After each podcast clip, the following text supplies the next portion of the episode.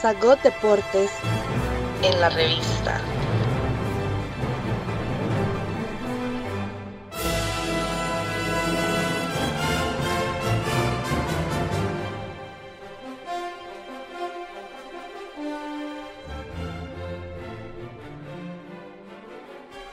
Hola, queridos amigos y amigas de la sección deportiva de la revista.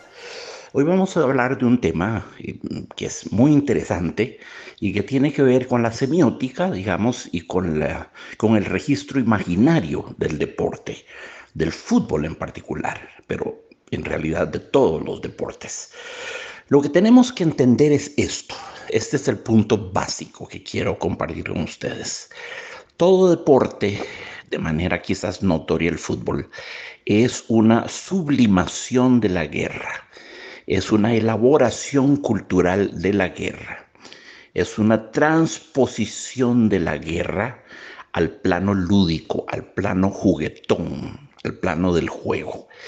En lugar de mandarnos ojivas nucleares o darnos de masazos por la cabeza unos a otros o dispararnos o declarar guerras mundiales, se juegan campeonatos de fútbol, por ejemplo. Pero no nos engañemos, el fútbol es inherentemente violento. Claro que es una violencia normada, legislada, pautada, vigilada por un árbitro, por el público, por el VAR, por los asistentes, etcétera, etcétera, por supuesto. Pero vean Vean el campo léxico del que se sirve el fútbol, por ejemplo. Eh, el delantero centro es un ariete. El ariete era aquel tronco inmenso con los que estaba, con que los, los, los sitiadores de un castillo en pellones eh, desfondaban las puertas del castillo. El delantero es un ariete, o es un cañonero, o es un bombardero, o es el torpedo, como el caso de Gerd Müller, o es un panzer, como el caso de Uwe Seller, o es la patada atómica, como el caso de Rivelino.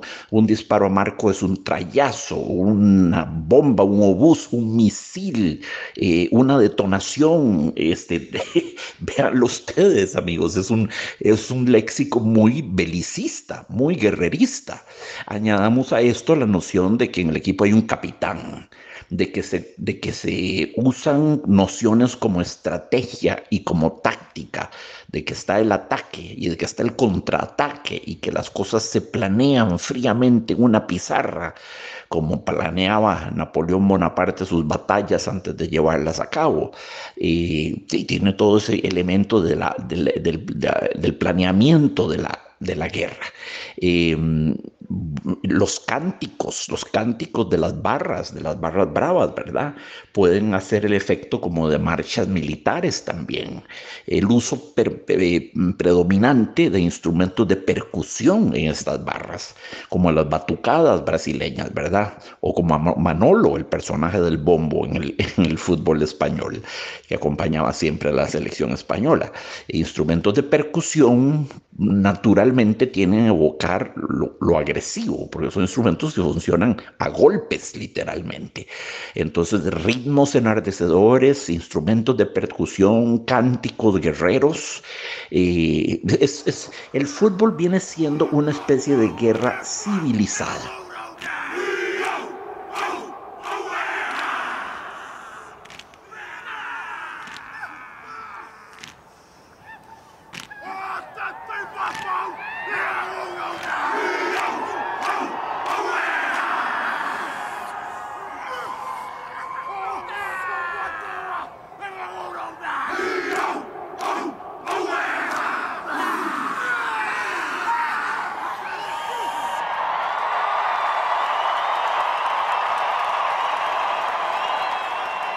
En lugar de matarnos, jugamos un partido de fútbol.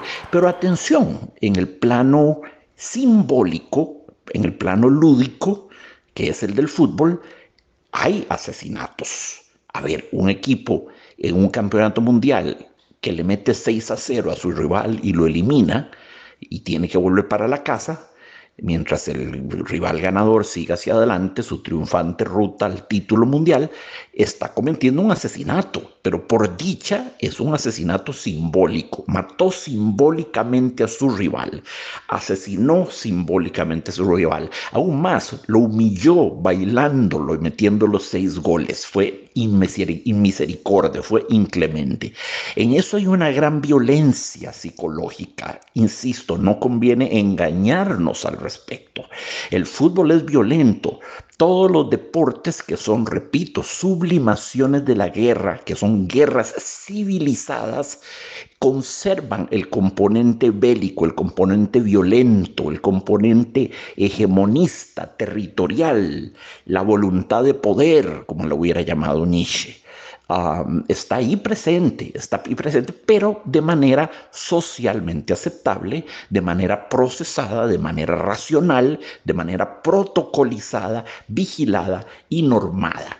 Así que yo considero que el fútbol y el deporte es una de las grandes cosas que se le han ocurrido a la humanidad, no solo por el, evidente beneficio gimnástico, físico, atlético, de salud que nos depara, que eso no lo discute nadie, sino porque nos ha permitido purgarnos eh, de nuestros instintos guerreros o siquiera sublimarlos, transformarlos en un juego, en una cosa de mentirillas repito, en una guerra civilizada. Por eso, insisto, creo que el deporte es de las cosas más extraordinarias y más, más civilizadas y más acertadas que se le han ocurrido a la naturaleza humana en su eterna, eterna lucha por dominar su instinto de, de agresión, su pulsión bélica, su pulsión guerrerista. Así que debemos sentirnos muy contentos, amigos, de que exista eso que llamamos el deporte.